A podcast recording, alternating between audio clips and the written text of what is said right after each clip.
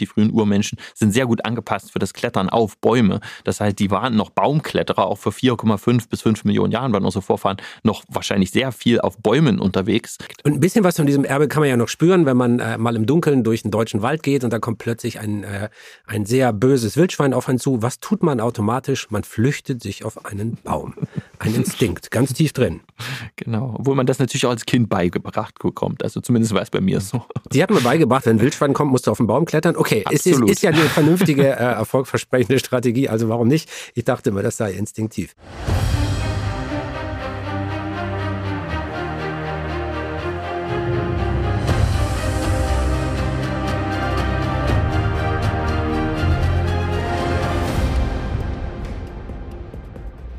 Hallo, hier ist Terra X, der Podcast. Ich bin Dirk Steffens und heute geht es hier um ein ganz besonderes Wesen, den Menschen. Und die wirklich große und schwierige Frage, was ist das eigentlich, so ein Mensch? Was macht den aus und was unterscheidet den von allen anderen Kreaturen auf der Erde? Uns Menschen gibt es ja in sehr unterschiedlichen Ausführungen. Knapp acht Milliarden sind wir im Moment und jede und jeder von uns sieht anders aus, hat eine andere Stimme, riecht anders. Manche mögen lieber Nudeln, andere lieber Reis. Wir kleiden uns anders, wir haben unterschiedliche Wünsche und Ängste, aber wir sind alle Menschen und das verbindet uns. Wir haben in diesem Podcast ja schon die Enden der Welt erkundet, besprochen und bedacht. Vom Virus bis zum Weltraum. Wir sprechen hier wirklich über alles, was für uns Menschen wirklich wichtig ist. Aber heute schauen wir mal nicht hinaus in die Welt, sondern genau in die andere Richtung. In uns selbst. Eins, zwei, drei, hört man mich? ja, man hört dich. Ich Super. höre eine menschliche Stimme und das, das ist die von. Johannes. Das ist meine, genau. Du weißt, worüber wir reden heute? Ähm, was den Mensch zum Menschen macht. Also klingt so ein bisschen nach äh, meinem, meinem, Lebensthema, zumindest wissenschaftlich, an dem haben wir ja sehr viel geforscht. Das ist ja quasi das Thema unseres Institutes. Und das ist mein Gesprächspartner heute, Dr. Johannes Krause, Direktor am Max-Planck-Institut für evolutionäre Anthropologie in Leipzig. Und unsere Frage, was macht uns Menschen eigentlich zu Menschen? Denn eigentlich sind wir Menschen ja auch einfach nur Säugetiere, so wie Schimpansen, Rinder oder Wale. Aber kein Affe, kein Rind und kein Wal baut Städte, plant Mars-Missionen, zerstört die Umwelt und nimmt hinterher Podcasts darüber auf. Also, wir Menschen, wir sind schon irgendwie was Besonderes. Bleibt die Frage, Warum ist das so? Und Johannes Krause ist, glaube ich, der Mensch, der mir diese Frage am ehesten beantworten kann. Johannes ist nämlich Genetiker und die Gene, mit denen er sich beschäftigt, das sind die Gene unserer Vorfahren. Er hat vor einigen Jahren daran mitgearbeitet, das Erbgut des Neandertalers zu entschlüsseln. Und in seiner Arbeit hat er sogar eine ganz neue Menschenspezies entdeckt, die sich vom Neandertaler abgespalten hat. Archäogenetik nennt man diese Wissenschaft und darin gehört Johannes zu den bekanntesten Forschern überhaupt, weltweit. Vor kurzem ist auch sein neues Buch erschienen und das passt ganz hervorragend zu unserer Frage heute, denn das Buch heißt Hybris, die Reise der Menschheit. Platon hat mal auf die Frage, was der Mensch ist, einfach gesagt, der Mensch ist ein Geschöpf auf zwei Beinen ohne Federn.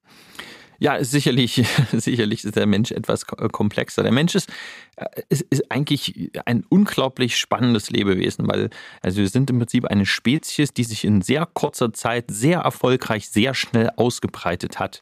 Also wir können davon ausgehen, dass wir vor 10.000 Jahren wahrscheinlich nur wenige Millionen waren, ein, zwei Millionen Menschen und vor 100 bis 200.000 Jahren wahrscheinlich sogar nur 10.000 Menschen, die auf der Erde gelebt haben. Das heißt, von 10.000 auf 8 Milliarden in so kurzer Zeit. Ich weiß gar nicht, ob es ein anderes Beispiel gibt, zumindest für Säugetiere, die sich so schnell ausgebreitet haben, haben es ja auch in dieser Zeit geschafft, ähm, einen Großteil der restlichen Fauna, der anderen Tiere dieser Welt äh, zu verdrängen. Also wir sind da sehr, sehr erfolgreich. Aber wir haben das halt nicht geschafft mit, mit Krallen und mit Zähnen und mit, mit besonders äh, hoher äh, Körperleistung, äh, sondern wir haben ein Gehirn entwickelt, was einfach unglaublich groß ist im Vergleich zu allen anderen ähm, Affen und Menschenaffen, sehr leistungsfähig ist. Das haben wir natürlich auch bezahlt, weil unser Gehirn, das verbraucht ungefähr 20 Prozent unserer Energie, die wir im Körper haben, aber hat nur ungefähr zwei Prozent des Gewichts. Das heißt, es ist ein sehr teures Organ.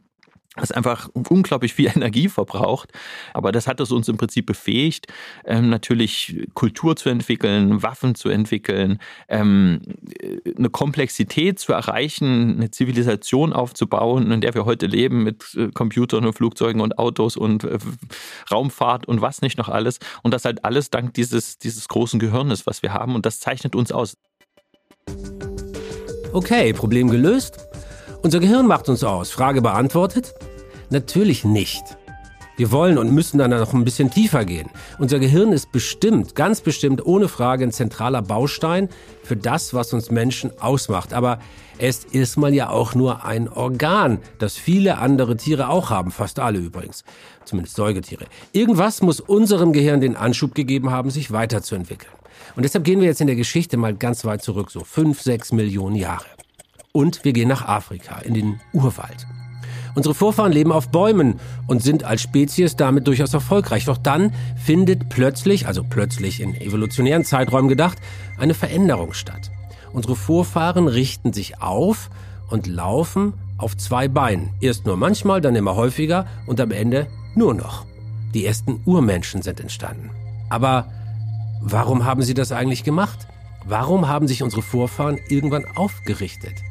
Das hat nämlich auch viele Nachteile. Verengung des Geburtskanals, Rückenschmerzen, lauter solche Sachen. Eine Theorie ist, dass sie sich damit an die Umgebung angepasst haben, die sich ebenfalls verändert hat. Also die Bäume verschwanden durch einen Klimawandel zum Beispiel und es entstand da, wo vorher ein Wald war, eine Savanne. Und da hat man im hohen Gras eben den besseren Überblick, wenn man den Rücken gerade macht und den Kopf ganz oben hält. Aber mich hat diese These nie überzeugt, denn dann müsste in der Savanne ja eigentlich nur noch hochgeschossene Zweibeiner leben. Das ist ja definitiv nicht so. Vielleicht war es deshalb auch ein ganz anderer Grund. So richtig einig ist sich die Wissenschaft dann nicht. Aber was auch immer wirklich passiert sein mag, mit den ersten aufrechtgehenden Menschen beginnt eine unfassbare Erfolgsstory. Das große Gehirn, das entwickelt sich im Laufe der Jahrtausende immer weiter und der Mensch wird zum mächtigsten Säugetier der Erde. Wie haben wir das nur geschafft? Was konnten wir denn eigentlich tatsächlich besser als all die anderen Lebewesen? Also man dachte ja früher eine Zeit lang, na, eine ganze Weile sogar, also was den Menschen unter anderem von Tieren unterscheidet, ist die Fähigkeit, Werkzeuge nicht nur zu benutzen, sondern auch herzustellen. Bis dann Jane Goodall eines Tages kam, die berühmte Verhaltensbiologin, und bei Schimpansen gesehen hat, nein, die machen das auch. Also diese Kulturtechniken, dass dann plötzlich jemand anfängt, Werkzeuge zu benutzen. Also warum haben intelligente Tiere wie Schimpansen das zum Beispiel auch drauf, äh, aber ja auch Rabenvögel oder manchmal auch ein Oktopus. Und warum schafft jetzt ein Löwe das nie? ein Werkzeug zu benutzen. Das hängt natürlich auch mit seinen Händen zusammen, aber, aber es gibt ja auch viele Affen, äh, äh, Neuweltaffen, die das nie geschafft haben. Also gibt es irgendeine genetische Voraussetzung dafür, ein werkzeuggebrauchendes Lebewesen zu werden? Ja, also was man natürlich erstmal braucht, wie du schon sagst, ist natürlich das Körperteil, was das Werkzeug manipuliert.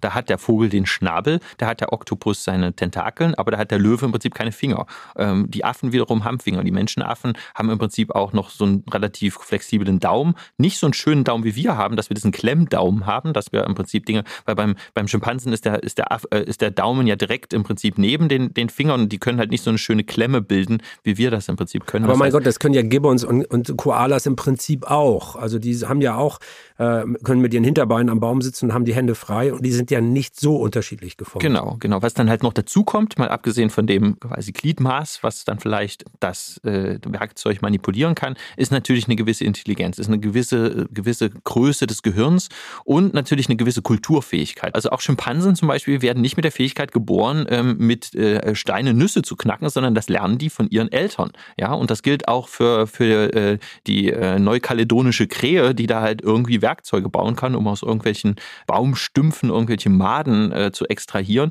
Auch das muss die lernen von ihren Eltern. Das wird ja auch nicht in die Wiege gelegt. Wir wissen es ja auch bei Orcas zum Beispiel in Gefangenschaft. Äh, ist es ja für die auch gar kein Problem, wenn die das von Trainern gezeigt bekommen, dann lernen die das auch. Und bei Gorillas ist es auch verrückt. Gorillas verwenden ja Werkzeuge nur im Zoo. Das heißt, in der Wildnis hat man im Prinzip das noch nicht gesehen, dass Gorillas Werkzeuge verwenden. Aber im Zoo schauen die im Prinzip im Nachbargehege sitzen die Schimpansen, verwenden Werkzeuge plötzlich fangen die Gorillas genauso an mit dem Stock da, wie quasi die, die, die Schimpansen das machen, aus irgendwelchen Löchern da das, das, das Essen rauszufischen. Aber Orcas Und, haben das auch in der Wildnis gelernt. Ich habe in Argentinien mal, da gibt es eine Orca-Population, die hat so eine komische Technik gelernt, dass die mit einer Welle auf den Strand reiten, sich eine Robbe schnappen, Genau. die da im Sand sitzt und sich von der nächsten Welle dann wieder raus ins Wasser tragen lassen. Genau. Und das können eben nicht alle Orcas, sondern das kann nur diese eine große Sippe und die bringen sich das gegenseitig bei. Also das ist sozusagen Kultur, die von Generation zu Generation weitergegeben wird. Genau, genau. Das nennt man direkt auch bei Schimpansen zum Beispiel halt auch Kultur. Und Kultur ist hier das Stichwort. Die Fähigkeit, Erlerntes, Erprobtes weiterzugeben an die nächste Generation. Das machen allerdings auch Tiere. Zwar nur in einem sehr begrenzten Umfang, wie die Gorillas zum Beispiel, die sich das mit den Werkzeugen im Zoo von den Schimpansen abgucken können, aber es gibt Tiere, die das können. Orcas fallen mir da noch ein mit ihren speziellen Jagdtechniken. Aber wir Menschen, wir haben die Kultur quasi zu unserer absoluten Kernkompetenz gemacht. Kultur ist unsere Evolution. Ich habe mich neulich mit einem Evolutionsbiologen unterhalten, der sagte, eigentlich ist Kultur irgendwann die Natur des Menschen geworden. Also die Evolution ist von einer rein biologisch-genetischen zu einer kulturellen geworden. Kann man das so sagen?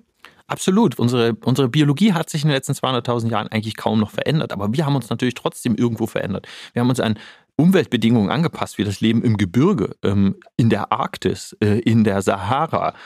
Und natürlich, wenn wir jetzt ins 21., 20., 19. Jahrhundert gucken, dann haben wir natürlich auch mit der Medizin, was ja auch eine Kulturleistung ist, es natürlich sogar geschafft, äh, Probleme, die wir vielleicht haben, Defizite, die wir haben in unserer Biologie, dann wiederum ähm, mit Hilfe von, was weiß ich, Hygiene, Impfstoffen, äh, Antibiotika, ähm, natürlich auch äh, Krankheitserreger zu besiegen, unsere Umwelt im Prinzip zu besiegen, unsere Umwelt zu modifizieren. Und das ist halt das, was, was, was uns die Kultur ermöglicht. Wir sind im Prinzip nicht mehr ausgeliefert der Umwelt, sondern über unsere Intelligenz, über unsere Kultur können wir im Prinzip die Umwelt äh, manipulieren, wir können sie verändern, wir können uns an Umweltveränderungen anpassen und an neue Umwelt anpassen, was im Prinzip natürlich den meisten Tieren so nicht gegeben ist. Es gibt eigentlich kein anderes Beispiel für ein Tier, was in so vielen unterschiedlichen Lebensräumen auf der Welt existiert und so erfolgreich existiert wie der Mensch. ne? Wir sind da wirklich auch eine gewisse Ausnahme ähm, in, in, in der Evolution und im Tierreich. Und das ist im Prinzip die, die Kultur, die Kulturfähigkeit. Fähigkeit, die uns das ähm, ermöglicht hat. Okay, das ist noch ein Hinweis. Werkzeuge verwenden an sich, das ist jetzt erstmal keine exklusiv menschliche Eigenschaft. Aber wir haben eben diese sehr, sehr, sehr starke Kulturfähigkeit, mit der wir Wissen weitergeben können. Das ist mehr als bei den Tieren. Und so können wir uns dann eben auch schneller und besser an neue Herausforderungen anpassen, also wir jetzt als Spezies.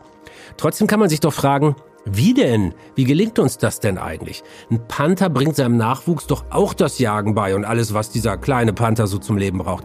Was machen wir denn jetzt wirklich besser beim Wissen vermitteln? Wo ist da der Trick? Ist das vielleicht einfach nur, weil wir eine Sprache haben, weil wir uns differenzierter ausdrücken können?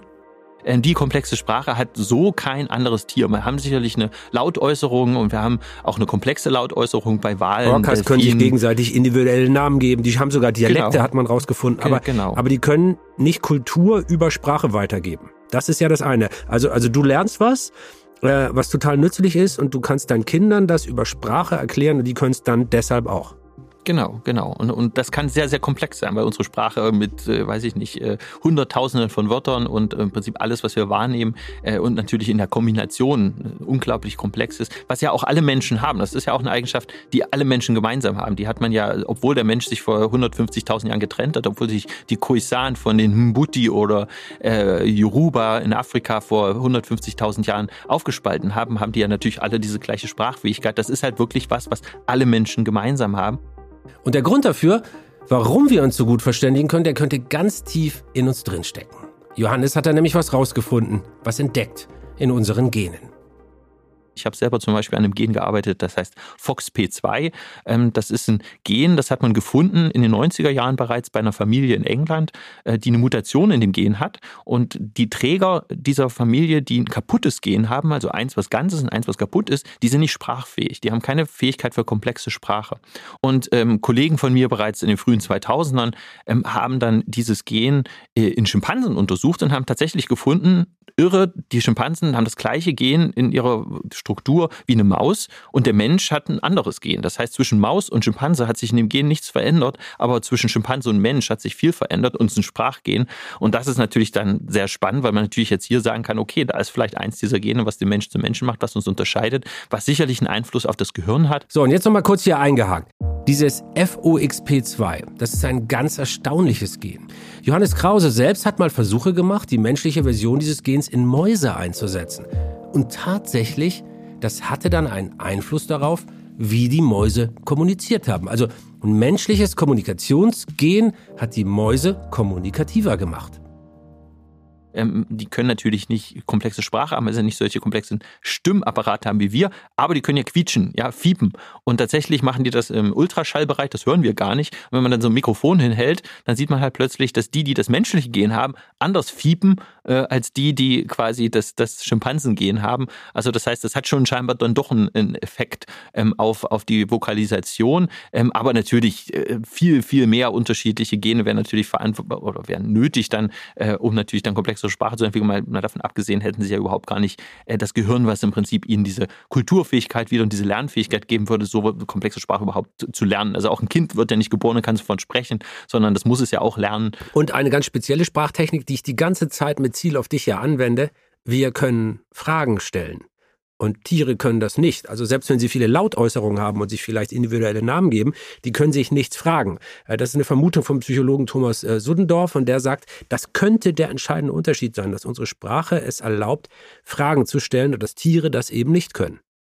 Nö, das kann man sich durchaus vorstellen. Und eine Frage im Prinzip, das ist ja auch das, was wir in unserem neuen Buch so ein bisschen als Hypothese aufgegriffen haben, was ich zusammen mit Thomas Trappe geschrieben hat, Hybris, die Reise der Menschheit, wo wir im Prinzip diese, diese Ausbreitungsgeschichte des Menschen und, und das im Prinzip, was wir hier auch die ganze Zeit schon bereden, dieses, was macht den Menschen zum Menschen, dem so ein bisschen auf, auf, auf den Grund gehen, so das, was den modernen Menschen ausmacht, so ein bisschen natürlich nicht nur Fragen zu stellen, sondern auch so, so, so, so diese Neugier, dieses, ich sage das manchmal so, so das Entdeckergehen, dass wir im Prinzip auch sowas haben wie, wir, wir, wir wollen auch immer irgendwie einen Schritt weiter, höher, Was ist weiter, hinterm Horizont? Schneller. Die Frage bohrt in uns und wir genau. wollen es wissen. Genau, das ist sogar, wir wollten das Buch zuerst hinter dem Horizont nennen, ah, okay, aber das hat die, das hat die äh, äh, Lektorin dazu sehr an Udo Lindenberg erinnert, deswegen ja, haben ja, wir uns ja. für Hybris, Hybris entschieden und Hybris im Prinzip dann auch, soll ja auch so ein bisschen symbolisieren, Klar, dass es äh, natürlich Professor, auch so ein Professorenbuch ohne, ohne Fremdwort wäre ja auch blöd. genau, es muss schon ein bisschen griechisch in dem Falle sein, kein Latein, aber äh, nee, es ist natürlich auch so, dass, dass diese, diese Hybris, diese Hochmut, das natürlich auch nochmal so ein bisschen äh, diese, diese Natur des Menschen nochmal auch schön beleuchtet, weil wir haben das und das ist was, was uns auszeichnet. Wir haben im Prinzip dieses Entdeckergehen, dieses höher, größer, weiter. Wir haben immer wieder diesen Blick hinter den Horizont äh, gesetzt. Wir sind, wir sind wirklich an Orte hervor äh, vorgedrungen. Wir haben die Osterinsel mitten im Pazifik besiedelt, 3000 Kilometer ringsrum ist nichts. Ja, wir haben das gefunden. Ja, kein Tier wäre jemals auf die Idee gekommen, außer durch Sturm, ein Vogel oder irgendwie durch genau, Zufall. Irgendwie. Genau. Der, der, wir haben das der, gezielt gemacht. Wir haben gezielt diese Fragen gestellt. Aber es ist natürlich auch was, was uns vielleicht auch so ein bisschen äh, vielleicht zum Verhängnis wird. Ne? Diese, die, die, dieses, das ist wichtig, was du da sagst. Ich habe mich neulich hier äh, in diesem Podcast mit dem äh, Evolutionsbiologen Matthias Glaubrecht unterhalten und der sagte, und das ist ganz nah dran an dem, was du jetzt sagst, wir sind eine Pionierart. Also wir haben genau dieses, dieses Abenteurer, Entdecker, nach vorne gehen, neue Horizonte erschließen. Und es ist dann über Selektion, weil es im Falle des Erfolgs natürlich ein Selektionsvorteil war, wenn eine Menschengruppe sich irgendwo hingetraut hat, wo noch keine anderen waren, neue Nahrungsquellen erschließen konnte, dann ist der Fortpflanzungserfolg gestiegen. Und das heißt, dass die Gene dieser mutigen und erfolgreichen Pioniere äh, sich stärker vermehrt haben und das sozusagen zu unserem Charakter unserer Spezies mhm. geworden ist, so ein Entdecker zu sein. Genau, genau. Also wir Menschen sind erfolgreich, weil wir mutig sind, weil wir Abenteurer sind und Neues entdecken wollen. Das fühlt sich doch toll an, Mensch zu sein, wenn man sowas hört, oder? Aber was? Johannes, was hast du gesagt? Aber es ist natürlich auch was, was uns vielleicht auch so ein bisschen, äh, vielleicht zum Verhängnis wird. Ne? Ja, ja, okay. Da lassen wir mal kurz ein äh, Post-it, ein Lesezeichen, da wollen wir später nochmal drauf zurückkommen wie uns dieses urmenschliche Entdeckergehen zum Verhängnis wird. Darüber reden wir noch. Erstmal aber eine kurze Zusammenfassung. Das war ja schon eine ganz schöne Reise bis hierher. Also Werkzeuge sind nicht unbedingt das Alleinstellungsmerkmal des Menschen, aber wir haben eine sehr komplexe Kultur, wie wir das Wissen und die Erfahrung mit Werkzeugen weitergeben können an die nächsten Generationen. Also ist das schon ein bemerkenswerter Vorteil anderen Arten gegenüber. Uns hilft eben, dass wir eine komplexe Sprache haben und die die wird nicht nur gelernt, sondern die ist sogar genetisch verwurzelt. Da kann man also klar belegen, das unterscheidet uns von den Tieren. Und es kommt dann noch eine zweite Sache dazu. Tiere können zwar auch kommunizieren, zum Beispiel auf dem Level, ey, gib mir Futter oder Achtung, da kommt ein Feind. Aber wir Menschen machen noch was anderes, etwas viel anspruchsvolleres. Wir stellen Fragen. Wir haben einen unbändigen Forschungsdrang. Wir wollen entdecken. Wir wollen immer etwas Neues machen. Das kann natürlich manchmal auch ziemlich schief gehen. Nicht wenige Urmenschenzweige sind ja dann auch ausgestorben, aber mit ein bisschen Glück belohnt uns die Natur für den Entdeckergeist mit neuen Nahrungsquellen, neuen Ressourcen und so dann schließlich mit immer neuen Möglichkeiten. Und dieser Forscherdrang, den kennen wir ja alle von uns selbst. Noch als kleine Weltentdecker oder, oder von unseren Kindern. Wir zeigen auf Dinge, sagen da, wenn wir irgendwas Interessantes gesehen haben oder ein Flugzeug oder was auch immer. Menschen sind tatsächlich die einzigen, die diese Art von Zeigegesten machen. Nicht als Kommando, sondern wirklich, indem wir sagen, guck mal da, das ist interessant. Das ist Franka Parian. Sie kann uns vielleicht den nächsten Hinweis geben, was uns Menschen ausmacht. Ich bin Neurowissenschaftlerin und Wissenschaftskommunikatorin. Das heißt, was mich zu mir selbst macht, ist, dass ich nicht nur forsche, sondern auch verdammt viel darüber rede.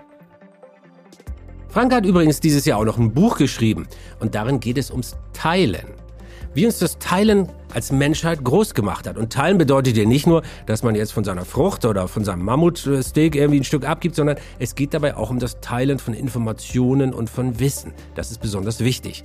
Und es geht natürlich auch um das gerechte Teilen von Ressourcen. Und Franka sagt, das ist uns Menschen quasi schon in die Wiege gelegt. Wenn man Kinder beobachtet, dann können die das nämlich schon erstaunlich gut, bevor es ihnen überhaupt jemand erklärt oder beigebracht hat. Das klassische Beispiel, was ich immer gerne benutze, ist die Räuberleiter. Also wir legen zwei Schokoriegel oben hin und gucken, was zwei Kinder machen, um da ranzukommen.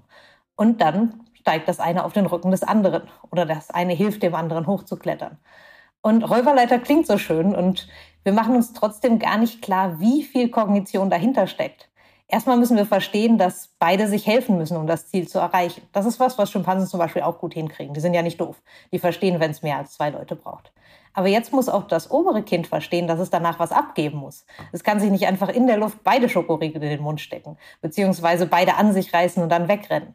Und das untere Kind versteht, dass das der Deal ist und es hilft erstmal und gibt dem oberen Kind einen Vertrauensvorschuss, dass das obere gleich runterkommt und ihm wahrscheinlich einen Teil abgibt.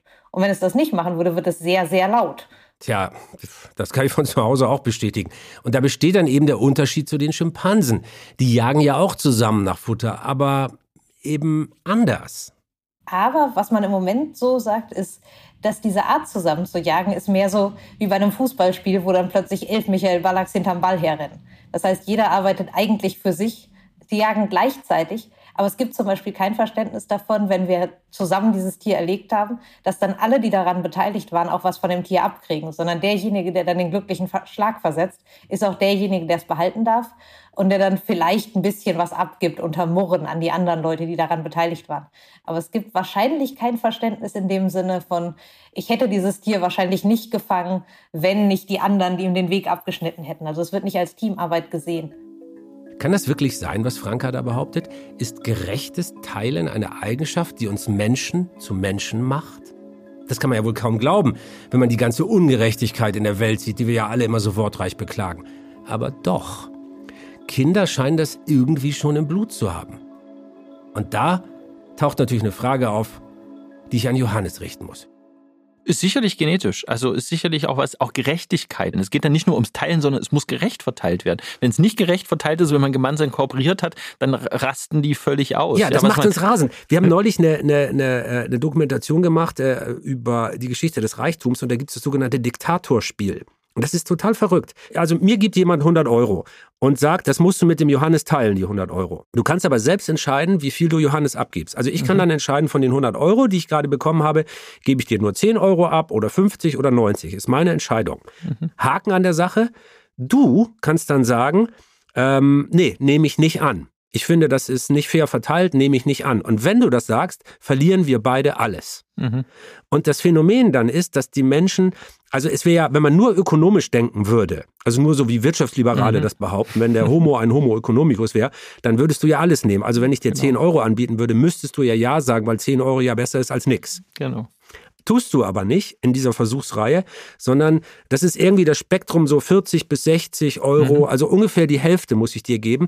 Und sonst verzichtet die äh, verzichten die Menschen lieber auf Geld, die wollen lieber gar nichts haben, als eine ungerechte Verteilung. Das ist doch verrückt, oder? Und das muss genetisch sein, weil äh, das alle machen. Genau. Nee, und das ist sicherlich auch so eine menschliche Eigenschaft. Wenn man eine Arbeitsteilung hat, muss ja dann trotzdem im Prinzip der Gewinn äh, gleichmäßig verteilt werden. Und wenn jetzt der, der, der eine, der die Bogen baut, aber der, der Bogenschütze, äh, der vielleicht dann nicht die Spezialisierung hat des Bogenbauens, zurückkommt und die, die das, das erlegte Tier nicht mit dem Bogen, Bogenbauer teilt, dann funktioniert natürlich die gesamte Arbeitsteilung nicht. Das heißt, man braucht im Prinzip natürlich auch, auch so eine gewisse Gerechtigkeit. Man braucht diese Anpassung, man braucht Kooperation als nackter Affe, man braucht Kleidung als nackter Affe und wenn ich jetzt äh, quasi da auch, der, wenn ich die Arbeitsteilung habe, irgendjemand, der mir die Kleidung äh, äh, anfertigt, ich kann sie selber nicht herstellen, weil ich alleine da irgendwo im, im, im Wald lebe, dann, dann sterbe ich halt ganz schnell. Und wenn ich das in einer Gruppe mache und ich habe halt einen Schneider und ich habe einen Jäger und ich habe äh, einen Waffenbauer und ich habe einen Schmied und ich habe was weiß ich, was anderes, dann, dann nur so funktioniert es halt. Dieses, was du gesagt hast, diese Gerechtigkeit, die ja vielleicht dann in die Gene geschrieben ist, äh, dann natürlich auch bevorzugt und dann wird sich das natürlich ausbreiten. Äh, E.O. Wilson, der hat mal gesagt, hat mal ein Buch geschrieben, die soziale Evolution. Äh, das ist ganz interessant. Er hat gesagt, dass, dass, dass eben ja nicht nur die stärksten Individuen im Wettkampf miteinander standen, insbesondere beim Menschen, sondern weil das halt Horden waren, standen die Horden im Wettbewerb miteinander. Und welche Horde ist am leistungsfähigen? Das ist natürlich nicht nur die, die aus äh, Ego-Shootern besteht und nicht nur die, die aus Weicheiern besteht, sondern das ist wahrscheinlich die Gruppe, die eine gut ausbalancierte Mischung aus äh, Altruismus und Egoismus hat. Kommt da Gut und Böse her beim Menschen? Äh, um mal eine ganz kleine Frage nebenbei zu stellen. genau. Ich sehe schon, wir hangeln uns von einer kleinen Frage zur nächsten. Ähm, nee, also ist durchaus vorstellbar, obwohl nur Altruismus jetzt nur gut ist und Egoismus jetzt nur, nur, nur schlecht ist. Das muss natürlich auch nicht unbedingt so sein. Ich denke, äh, wie du schon sagst, es braucht eine gewisse Diversität, dieses Expertentum, äh, diesen quasi den Nerd, äh, über den man ja jetzt immer so gerne redet, den braucht es halt auch sicherlich. Und äh, das äh, ist ja auch ein, ein, Teil von im Prinzip diesen, dieser, dieser Diversität der Charakter. Aber, aber eine Gesellschaft nur aus Nerds würde wieder nicht funktionieren. Genau, man braucht halt eine gesunde Mischung. Und, und, und da gilt sicherlich auch das vom Egoismus und vom Altruismus. Man braucht eine gesunde Mischung und die hat der Mensch hervorgebracht. Ab und zu brauchst du mal einen Steve Jobs zum Beispiel, ähm, der sicherlich, genau, oder, oder, der oder sicherlich sehr, sehr, spezielle genau. soziale Eigenschaften hatte oder ein Beethoven oder auch ein Mozart oder so. Also Leute, die man heute als Nerds bezeichnen würde. Äh, das brauchst du dann auch mal, damit so eine Gesellschaft insgesamt vielleicht mal Impulse kriegt. Gerechtigkeit und Kooperation, das sind die Stichwörter. Wir denken zwei Schritte im Voraus. Wir verteilen die Beute, weil wir wissen, dass jeder seinen Teil Arbeit dazu beigetragen hat, dass der Erfolg ein Gemeinschaftswerk ist. Deshalb kriegen nicht nur die Jäger was ab, sondern auch die, die zu Hause das Feuer angemacht haben. Wenn wir das Mammut ganz alleine futtern würden, äh, wenn es gehen würde, ähm, dann näht uns eben später keiner mehr aus dem Fellen warmen Mantel. Wir helfen einander und das macht uns als Art stark, stärker als jede andere Art. Die amerikanische Ethnologin Margaret Mead hat schon mal gesagt, das älteste Stück Zivilisation, das wir kennen, das ist nicht irgendwie ein Schriftstück oder eine schöne Kette, sondern ein geheilter Oberschenkelknochen. Denn dass man diesen alten geheilten Knochen gefunden hat, bedeutet, ganz offensichtlich war da ein Mensch verletzt und der wäre allein überhaupt nicht mehr über die Runden gekommen, der wäre gestorben. Aber seine Mitmenschen haben sich so lange um ihn gekümmert, dass der Knochen heilen konnte.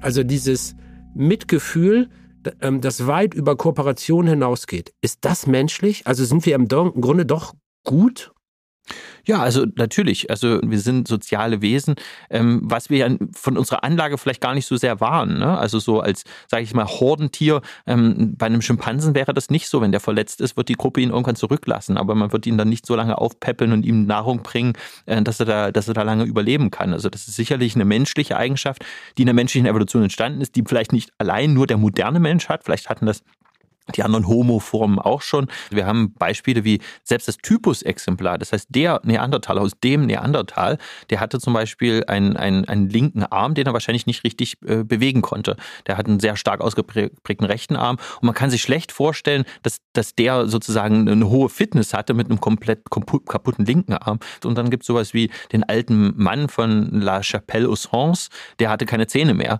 und da war ein alter Neandertaler und auch der, der konnte sicherlich die Nahrung nicht so so zunehmen wie der Rest der Gruppe, aber hat noch lange gelebt und ist alt geworden. Das heißt, man hat sich da auch schon um die Alten gekümmert. Also selbst Neandertaler haben das gemacht. Natürlich moderne Menschen machen das in allen Gesellschaften. Jetzt müssen wir aber doch mal den Elefanten ansprechen, der hier die ganze Zeit schon mit im Raum steht. Denn das klingt ja alles schon sehr hm, vorweihnachtlich hier, also so irgendwie so nett. Wir kooperieren alle so toll, wir teilen so gerne und Gerechtigkeit ist uns so wichtig, das ist uns sogar in die Gene geschrieben. Hey Leute, jetzt mal ehrlich. Guckt mal raus in die Welt und dann sagt mir, ob ihr das glaubt. Also mir kommt das irgendwie ein bisschen seltsam vor. Manche haben viel zu viel, andere haben gar nicht zu leben. Also wenn wir nochmal das Beispiel von der Kognitionswissenschaftlerin Franka Parian von vorhin nehmen, das mit der Räuberleiter, also zwei Kinder kooperieren, sie teilen nachher gerecht, weil sie wissen, dass sie nur zu zweit erfolgreich sein konnten. Das klingt zwar toll, aber die richtige Welt, die sieht dann doch leider ein klein bisschen anders aus. Das finde ich auch immer faszinierend so. Und dann denkt, die, diese kooperativen Menschen, diese supersozialen Menschen sind irgendwie nie in meiner Arbeitsgruppe. Und wie kommt das? Tja, wo sind Sie denn, Franka? Schließlich hat uns das Teilen doch groß gemacht, hm? Das Teilen von Ressourcen und das Teilen von Wissen das Feuer, das Geheimnis des Feuers oder später das Rad und so. Niemand hat das patentiert, niemand hat gesagt, okay, ich behalte dieses Geheimnis für mich und teile das nicht mit meinen Nachbarn, weil es eben für uns alle immer von Vorteil war, Informationen zu teilen. Es sorgt dafür, dass wir als Gemeinschaft ungefähr so klug sind wie die klügsten Mitglieder. Kaum jemand von uns wäre in der Lage gewesen, als einzelne Person den Buchdruck zu erfinden oder das Radio oder zu verstehen, wie Schwerkraft funktioniert. Und trotzdem können wir diese Informationen die ganze Zeit über nutzen. Aber das ist ja genau die Sache. Dann haben wir halt irgendwann angefangen, Dinge zu patentieren, zu sagen, das war meine Idee und nicht deine. Und wenn du jetzt auch noch ein Rad an deinen Wagen bauen möchtest, dann musst du mir dafür irgendwas geben. Heute würde man sagen, eine Lizenzgebühr zahlen. Tatsächlich sind Patente ja erstmal eine sinnvolle Sache damit Leute mit guten Ideen nicht ausgebeutet werden und damit nicht einfach das nächste große Unternehmen kommt und das Rad dann international vermarktet und der kleine Raderfinder überhaupt nichts von dem Gewinn abbekommt. Aber genau da liegt eben auch eins unserer größten Probleme. Denn die ganz Großen, die sind oft deswegen so groß, weil sie möglichst wenig abgeben, weil sie nicht fair sind. Das ganze System vom gegenseitigen Teilen ist hm, irgendwie aus der Balance geraten. Franka Parian sagt, auch das kann man erklären. Unser Verständnis war ja am Anfang zu sehen, wenn ich nicht dieser anderen Person was abgebe von unserem Gemeinschaftsgewinn, arbeitet die morgen nicht mehr mit mir zusammen. Das heißt, es ist ein Verständnis von gegenseitiger Abhängigkeit.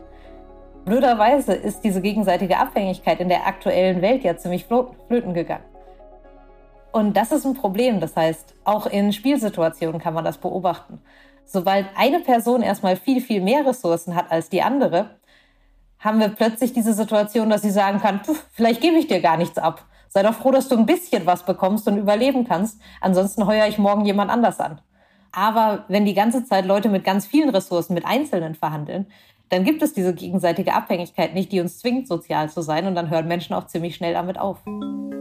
Diese Balance der gegenseitigen Abhängigkeit funktioniert also nur, solange sich die Verhandlungspartner irgendwie auf Augenhöhe begegnen. Also wenn ich jetzt ein riesiges Unternehmen habe und ich verhandle mit einer kleinen Einzelperson, dann kann ich ziemlich leicht die Regeln biegen oder sogar neue Regeln schreiben und der anderen Person vorschreiben, was sie tun soll.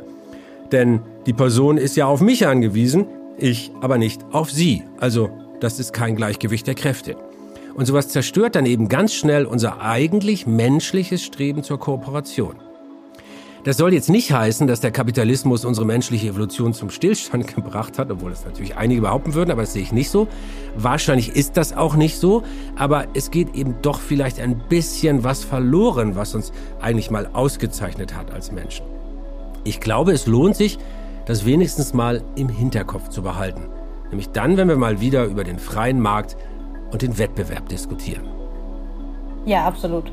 Vor allen Dingen, weil man bedenkt, dass Bakterien ihre Erbinformationen zum Teil umsonst teilen. Und wir behindern uns, indem wir Paywalls erfunden haben vor wissenschaftlichen Artikeln. Das ist doch eigentlich verrückt. Machen wir mal einen Strich drunter. Ich glaube, wir haben jetzt einige Aspekte rausgearbeitet, die typisch menschlich sind. Weitergabe von Kultur zum Beispiel. Ähm, die komplexe Sprache, die diese Kulturweitergabe in besonderem Maße ermöglicht. Wichtiges Beispiel. Wir haben ein angeborenes Verständnis von Gerechtigkeit und von Kooperation. Und wir haben so ein Entdeckergehen, das uns antreibt, immer wieder Neues zu wagen. Was natürlich manchmal schief geht, aber manchmal eben auch belohnt wird. Und all diese Sachen, die unterscheiden uns von Tieren.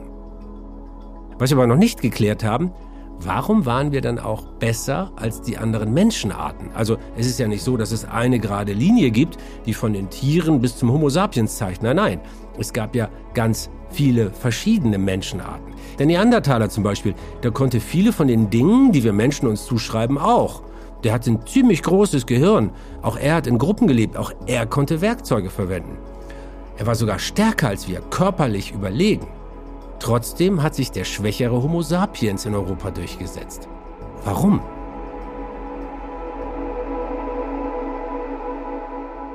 Ja, das ist natürlich eine der zentralen Fragen auch mit dieser Frage, was macht den Mensch zum Menschen? Warum war es nicht der Neandertaler, der die Zivilisation hervorgebracht hat?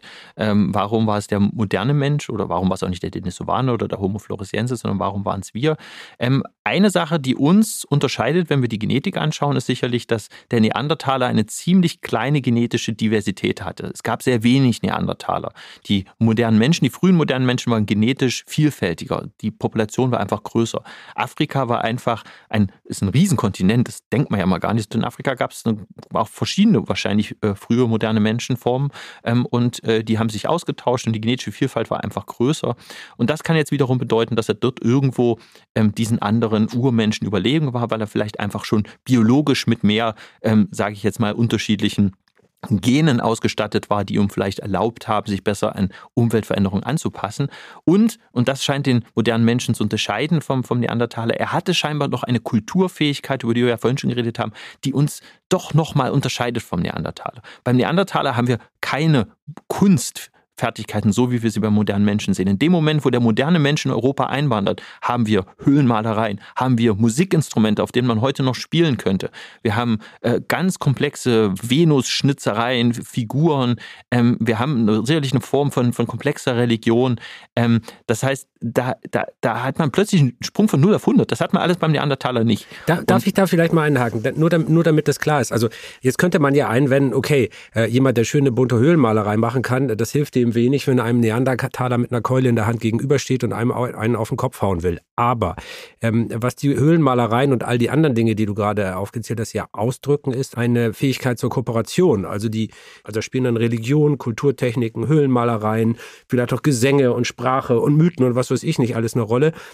Also die Kraft dieser Kultur bindet mehr Menschen zusammen, die dann gemeinsam in einer größeren Gruppe ein gemeinsames Ziel verfolgen können. Ist das vielleicht der Unterschied gewesen, warum der individuell schwächere Homo sapiens den individuell stärkeren Neandertaler fertig machen konnte? Also verdrängen konnte? Ein, es ist eine mögliche Erklärung. Der Neandertaler konnte sicherlich auch kooperieren. Man kann sich schwer vorstellen, der Neandertaler war ein ausgezeichneter Großtierjäger. Der hat Mammuts getötet, keine kranken alten Mammuts oder jungen Mammuts, sondern im, im besten Alter. Das heißt, er musste in der Lage sein, mit Stoßlanzen zum Teil einfach nur, er hatte noch nicht so äh, Waffen wie zum Beispiel das, äh, die, Speerschleuder oder, oder den, den, den, den, den Bogen.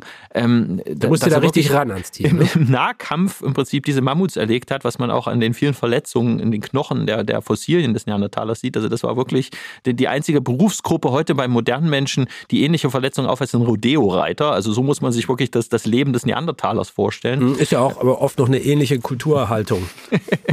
genau.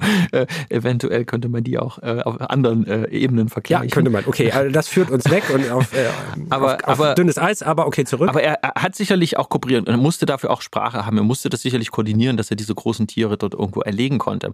Aber was er tatsächlich nicht hat, ist das Filigrane, also kleine, feine Werkzeuge, wo dann auch sowas entsteht wie der Bogen oder die Speerschleuder äh, oder diese, diese unglaublich faszinierenden, beeindruckenden ähm, äh, Zeichnungen in den, in den Höhlen oder an, an, an Felsüberhängen. Ähm, das haben wir alles beim Neandertal nicht. Auch das braucht eine gewisse, gewisse Feinheit. Also wenn man so will, war der Neandertal ein bisschen grober und wir waren dann vielleicht so ein bisschen feingeistiger diesbezüglich. Ähm, natürlich ist dann trotzdem die Frage, wie hat uns das geschützt vor dem äh, grobschlächtigen ähm, äh, Neandertaler in Anführungszeichen.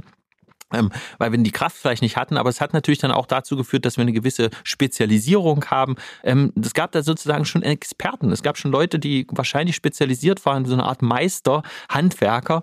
Ähm, und, und äh, das braucht natürlich eine gewisse Kooperation, das braucht doch eine gewisse Populationsgröße und braucht eine gewisse Vorratwirtschaft. Das heißt, man muss sich dann so vorstellen, der eine bleibt in der Höhle sitzen und schnitzt den ganzen Tag und die anderen gehen jagen. Das heißt, man braucht im Prinzip auch so eine gewisse äh, natürlich Kooperation und Arbeitsteilung. Aber so wie ich die verstanden habe, Homo sapiens versus Neandertaler ist ein bisschen MacGyver gegen Conan den Barbar und MacGyver hat dann am Ende das Rennen gemacht, einfach weil er zwar nicht so stark war wie Conan, aber einfach viel mehr Techniken zur Verfügung hatte.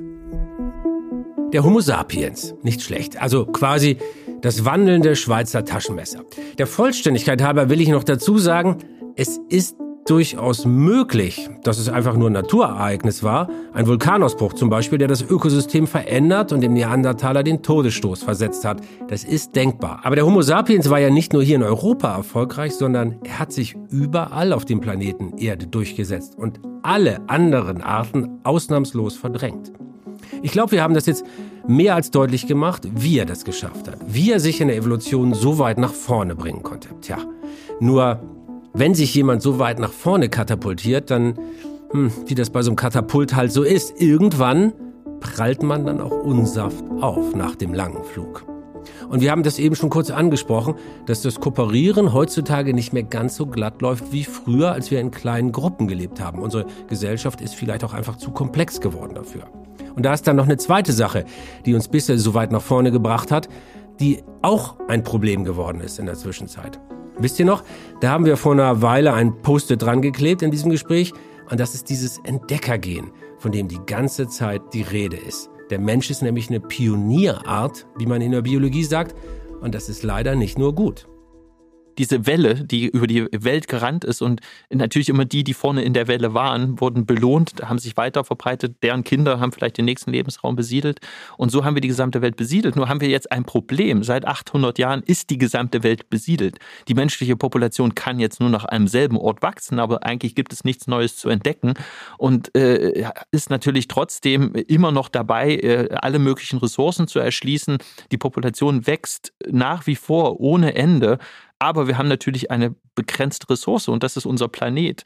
Und unser Planet ähm, springt quasi äh, aus, aus, äh, aus, dem, aus dem Ruder. Das Klima verändert sich. Wir haben im Prinzip diese, diese Stasis, dieses Gleichgewicht äh, so stark verschoben, dass man ja jetzt auch nicht mehr vom Holozän redet, in dem wir uns befinden, sondern vom Anthropozän, vom Menschenzeitalter, weil der Mensch natürlich die Natur äh, durch im Prinzip genau diese, was ja seine eigene Natur ist, ähm, so stark äh, verändert hat und sich so stark ausgebreitet hat, die Ökosysteme zerstört, das Klima verändert, ähm, dass es natürlich jetzt auch die Frage ist, wie, wie kann es jetzt weitergehen im 21. Jahrhundert? Also das Wir heißt, uns diese, an der Schwelle. Die ja. Wildwest-Mentalität, die unsere Art erst so erfolgreich gemacht hat, ähm, die war gut bis zu dem Moment, äh, in dem wir den ganzen Planeten erobert hatten. Und jetzt wird es eher zum Nachteil, weil wir nicht aufhören können, uns wie Eroberer zu benehmen, obwohl es gar nichts mehr zu erobern gibt, sondern nur noch zu zerstören. Genau. Das heißt, wir, wir, wir, wir, und das ist ja auch wieder die Hybris äh, des Menschen. Wir haben ja auch das Wissen darum. Wir wissen ja genau, was wir tun müssen. Wir wissen genau, wie man nachhaltig lebt. Jeder von uns weiß das. Jeder von uns hat eigentlich ein schlechtes Gewissen, wenn er nach Mallorca in den Urlaub fährt. Oder wenn er ein Auto fährt, was irgendwie 15 Liter Benzin verbraucht. Oder äh, wenn er im Haus. das zweieinhalb Tonnen wiegt. Das ist ja auch, ja, genau, ist ja genauso, was genauso schlimm ist. Ne? Oder wenn er zu, zu, zu, zu, zu zweit auf 150 Quadratmetern lebt. Wir wissen alle genau, was wir tun müssen dass wir nicht viel Fleisch essen müssen und so weiter. Aber obwohl wir dieses Wissen haben, rennen wir im Prinzip weiter in Richtung Abgrund. Aber das hieß ähm, ja, dass, dass äh, wir genetisch so programmiert sind, dass wir über die Probleme, über die wir in Politik und Gesellschaft gerade diskutieren, äh, ähm, gar nicht überkommen können, weil das unsere Natur ist. Ja, und das ist genau die Frage. Ist es unsere Natur oder kann ja, das die frage ich dich. Du bist der Professor, äh, der Genetiker, der äh, Menschengeschichten-Erforscher. Ja. Äh, also du genau. bist der Mann, der das jetzt beantworten muss, nicht ich da gibt es ja sehr viele auch positive Entwicklungen. Ich bin ein Kind der 80er Jahre, damals hat man viel über den sauren Regen geredet und äh, natürlich Abholzung überall und die äh, Umweltverschmutzung. Und da hat man ja natürlich auch viel gelernt und äh, man hat zumindest in Europa an vielen Stellen die richtigen Schlüsse gezogen und, und die Umweltzerstörung äh, vielleicht dann auch äh, umgekehrt. Und jetzt wachsen wieder viele Wälder und ähm, wir haben natürlich äh, dann auch mit modernen Filtersystemen dann irgendwie die Abgase reduziert und so weiter. Jetzt willst du uns Mut machen. Ne? Ich will dir ganz ehrlich sagen, als du vorher uns den Mut genommen hast, die Argumentation war irgendwie überzeugender. nee, ich, ich denke, also ich meine, es ist vielleicht auch ein gewisser Zweckoptimismus. Ich habe selber eine so. Tochter und ich möchte natürlich auch, dass, dass sie eine Zukunft hat auf diesem Planeten. Aber ich sehe ja auch, dass Nachhaltigkeit ein wichtiges Thema für viele Menschen ist. Gerade junge Menschen äh, kaufen so ein, dass sie nachhaltig äh, im Prinzip Produkte kaufen. Ähm, wir haben das Fridays for Future, wir haben äh, Klimaabkommen. Wir, wir sind uns ja auch dessen bewusst. Die Politik ist sich bewusst. Es wird überall weltweit diskutiert und ich glaube, wir wissen alle, dass Nachhaltigkeit das, das Richtige ist und wir versuchen bis 2050 äh, äh, dann irgendwie ähm, äh, klimaneutral im Prinzip zu leben. Dieses Entdeckergehen, das müssen wir also irgendwie unter Kontrolle bekommen. Und äh, das klingt jetzt ein bisschen abwegig, ist es aber gar nicht so sehr, denn seien wir doch mal ehrlich, wir haben unsere Gene ja schon ziemlich stark unter Kontrolle. Bislang war es ja immer so, dass die Evolution allen Lebewesen, auch uns vorgeschrieben hat, wie sich unser Erbgut verändert. Also durch Zufall und dann Selektion und so weiter. Aber jetzt stehen wir an einem Wendepunkt. Wir können zum ersten Mal in der Geschichte des Lebens Erbgut aktiv verändern, auch unser eigenes, mit Hilfe der modernen Medizin.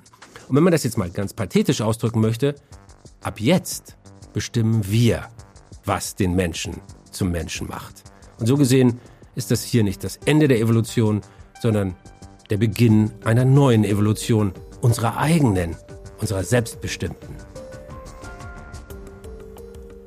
Theoretisch, es ist natürlich jetzt rein äh, Science-Fiction-mäßig gedacht, kann der Mensch als erste Spezies die Evolution selbst in die Hand nehmen und sich dahin entwickeln, wo er sich hin entwickeln will? Das könnte man sagen. Also wir haben natürlich das eh schon getan mit der Medizin, dass wir die Evolution in die eigene Hand nehmen, weil es ist kein natürlicher Prozess mehr, sondern durch unsere Kultur, durch unsere quasi technische Entwicklung, durch die, durch die moderne Medizin sind wir jetzt schon in der Lage, Menschen das Leben zu ermöglichen, die eigentlich in natürlichen Bedingungen nicht leben könnten.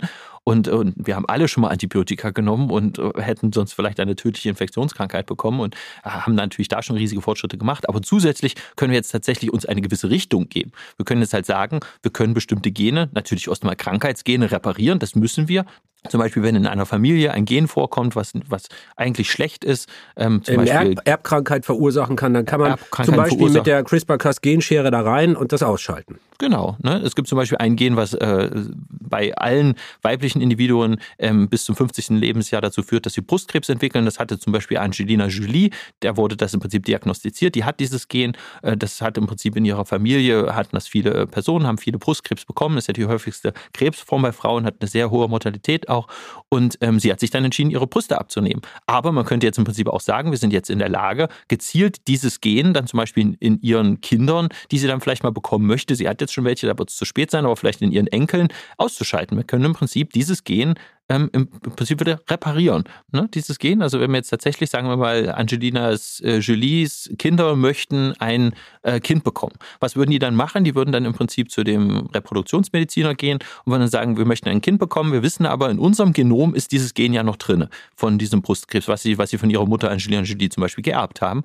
Und sie möchten aber gerne ein Kind haben, was hoffentlich dann dieses, dieses ähm, Gen nicht hat. Was man da im Moment, das kann man im Moment schon machen, was dann im Prinzip die Reproduktionsmediziner machen, ist, die züchten dann im Prinzip ein, ein In-vitro-Baby. In-vitro heißt in diesem Fall, da nimmt man erstmal die Eizelle der Frau und die wird dann im Labor mit dem Sperma des Mannes befruchtet. Und dann guckt man sich die Gene von dem Embryo ganz genau an ob das eben diese entsprechenden Gene hat oder auch nicht. Und wenn er das nicht hat, dann wird er eingepflanzt. Wenn er es hat, wird er im Prinzip nicht verwendet. Ja, das ist immer so ein nettes Wort, was im Prinzip bedeutet, eigentlich er wird weggefroren, was im Prinzip auch bedeutet, man schmeißt ihn weg. Das ist eigentlich was ganz Furchtbares, aber das ist halt Reproduktionsmedizin, machen wir seit den 70er Jahren und sind wir natürlich auch im Prinzip alle damit einverstanden, dass sowas gemacht wird. Und damit das heißt, kriegst du dann die Erbkrankheit aus der Vererbungslinie dieser Familie raus. Genau. Aber was man jetzt im Prinzip dann anbieten kann, ist, äh, wir schauen uns im Prinzip nicht den kleinen Embryo an und, und, und schmeißen den weg, sondern wir sagen jetzt einfach, wir reparieren in dem kleinen Embryo das Gen. Ist und das sagen nicht, einfach, das ist nicht das verrückt, ganz.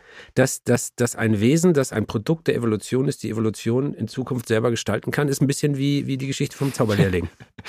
Ja, genau. Wir äh, du bist Hand jetzt ein Zauberlehrling, das kann man mal sagen, oder? Ach nee, das möchte ich nicht sagen. Also ich, ich, bin, ich bin dann vielleicht eher derjenige, der diese Geschichte erforscht, aber äh, vielleicht äh, dann eher der, der Wissenschaftshistoriker, der sich damit beschäftigt. Oder äh, ich, ich, ich, bin, ich bin quasi nicht natürlich derjenige, der Reprodu Reproduktionsmediziner, der sowas, der sowas dann durchführt, ne? der, den, der den Besen dann quasi führt. Und man kann ja auch nur hoffen, dass der, dass, dass, dass der Besen sich dann auch kontrollieren lässt und dass der Zauberlehrling äh, am Ende dann nicht auf seinen Meister warten muss, äh, der ihm dann äh, zeigt, äh, wie es geht. Also ähm, ich, ich denke, das hat natürlich eine gewisse Gefahr und es ist ganz, ganz wichtig, dass unsere Gesellschaft diese Debatte führt, weil es ist eine Revolution, die da gerade beginnt. Das muss man sich ganz, ganz klar vor Augen führen. Wir hat es in der Geschichte in der, des Lebens noch nie gegeben. Hat es so noch nie gegeben. Wenn ein Mensch wie du sein ganzes Erwachsenenleben lang so tief in dieses Thema eintaucht, in die Menschwerdung, die Menschmigration, das, was Menschen genetisch, biologisch ausmacht, wie sie sich verändern, ist dann noch Raum für Wundern und Spiritualität oder ist man irgendwann, bist du irgendwann eine Analysemaschine geworden? Also das Verrückte bei, bei Biologen, und ich bin so eine Art Biologe, ja irgendwie vielleicht auch ein bisschen Archäogenetiker und Biochemiker und Anthropologe und so ein Zeug, ich bin irgendwie viel in einem, aber was zumindest viele Biologen ja gemeinsam haben, ähm, ist halt diese, diese, dieses Bewundern der Evolution und der, der Biologie und, und der Diversität. Und, und ich bin immer wieder erstaunt, was die Evolution und was die Natur für, für Wunder hervorgebracht hat, für komplexe Lösungsmöglichkeiten, wie man im Prinzip äh, äh Arten gestalten kann, um dann im Prinzip sich, sich weiterzuentwickeln und die Anpassung an verschiedenste äh, Umwelt. Und das sehen wir auch bei Menschen, diese Kulturfähigkeit, diese komplexe Kulturfähigkeit, das, das ist natürlich schon was, was ich bewundere, was, was, was einfach der Evolutionsprozess an sich, ich, ich brauche im Prinzip keine, keine, keine Religion. Ich würde mich nicht als religiös bezeichnen, weil ich im Prinzip die, die, die Evolution habe. Und das ist ja auch bei vielen Biologen so. Biologen gehören wirklich den Naturwissenschaftlern zu denen, die die geringste Anzahl von, von religiösen, von, von gläubigen ähm, Menschen oder Wissenschaftlern haben, weil, weil sie es einfach nicht brauchen. Weil sie haben diese, ich sage es jetzt mal, Ersatzreligion, das ist die Evolution, die das uns ja im Prinzip so gut verstehen sie, sie gibt uns ja den Blick vom Anfang, vom, vom, vom ersten kleinen im Prinzip äh, Zellhäufchen, der dann irgendwie beginnt sich zu teilen, ähm, bis natürlich zu, zu, zu, zu, zu, zu den komplexen Arten, die wir heute haben. Und wir brauchen im Prinzip da keine Schöpfungsgeschichte, sondern wir haben im Prinzip die Evolutionstheorie. Also das, das kann man so sagen. Oder Naturwissenschaft kann dann an ihren äh, äußeren Grenzen, äh, mit äußeren meine ich jetzt nicht unwissenschaftlich, sondern da, wo die Wissenschaft gerade steht, im Erkenntnisstreben, sich wirklich auch spirituell anführen. Ne? Wenn man sich anfühlen, wenn man sich mal klar macht, dass kein Teilchen im Universum je verloren geht, dass alles, was lebt, von einem gemeinsamen Vorfahren abstammt, äh, dass, dass äh, die, die Evolution äh, so ein vielfältiger Prozess ist, der alles und nichts möglich macht. Naturwissenschaft ist manchmal wie Religion, oder? Vom Gefühl. Genau, aber es braucht halt keine, es braucht keine Wunder. Es sind alles Dinge, die wir im Prinzip erklären können. Und das ist ja auch das Schöne. Ne? Ich meine, ich brauche auch eine gewisse Logik und ich kann mir die Sachen ableiten. Das macht das Ganze natürlich noch attraktiver, weil es ist unglaublich komplex und beeindruckend, aber wir können sogar im Prinzip verstehen, wie es im Laufe der Zeit entstanden ist und wir können es erforschen und, und das macht es natürlich dann anders wie eine Religion, die, die ja im Prinzip ja eigentlich eine Geschichte ist, um mit unserer ja, Endlichkeit, mit diesem Memento Mori umzugehen, was ja auch was Furchtbares ist. Das, dafür habe ich halt leider natürlich auch keine, keine gute äh, Erklärung in meiner Ersatzreligion der, der Evolutionsbiologie, ähm, was nach dem Tod im Prinzip kommt. Ich werde zersetzt von Organismen und gehe sicherlich als, als Teilchen, wie du gerade gesagt hast, nichts geht verloren. Ich gehe in andere Organismen auf. Auch ein schöner Gedanke, aber ähm, mein, mein Verstand und mein Intellekt und im Prinzip mein Wissen und meine, mein, meine Erfahrungen, die sind natürlich in dem Moment, wo ich die Augen das letzte Mal äh, äh, schließe, verloren. Und das ist natürlich ein sehr trauriger Gedanke.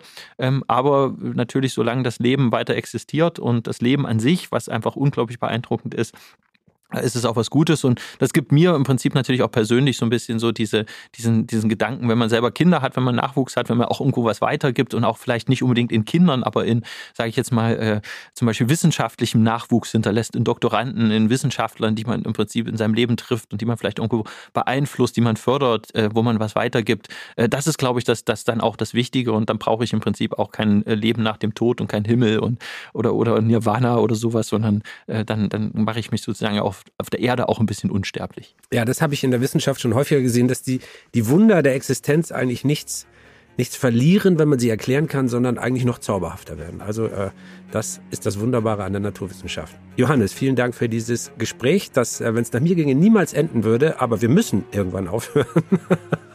weil, weil irgendwann auch äh, unsere Sendezeit vorbei ist. Das war wirklich spannend. Vielen Dank. Sehr, sehr gern. Dirk hat mich sehr gefreut. Eigentlich will ich da jetzt nach diesem Schluss gar nichts mehr hinzufügen. Deshalb nur noch ein kurzes Danke von mir auch an euch, dass ihr zugehört habt. Was macht den Menschen zum Menschen? Das war die letzte Terra X-Folge für dieses Jahr, aber es geht weiter Ende Januar. Und ich hoffe, auch dann werdet ihr wieder mit dabei sein. Dieser Podcast ist eine Produktion von Kugel und Niere im Auftrag des ZDF. Ich bin Dirk Steffens und bitte bleibt fasziniert.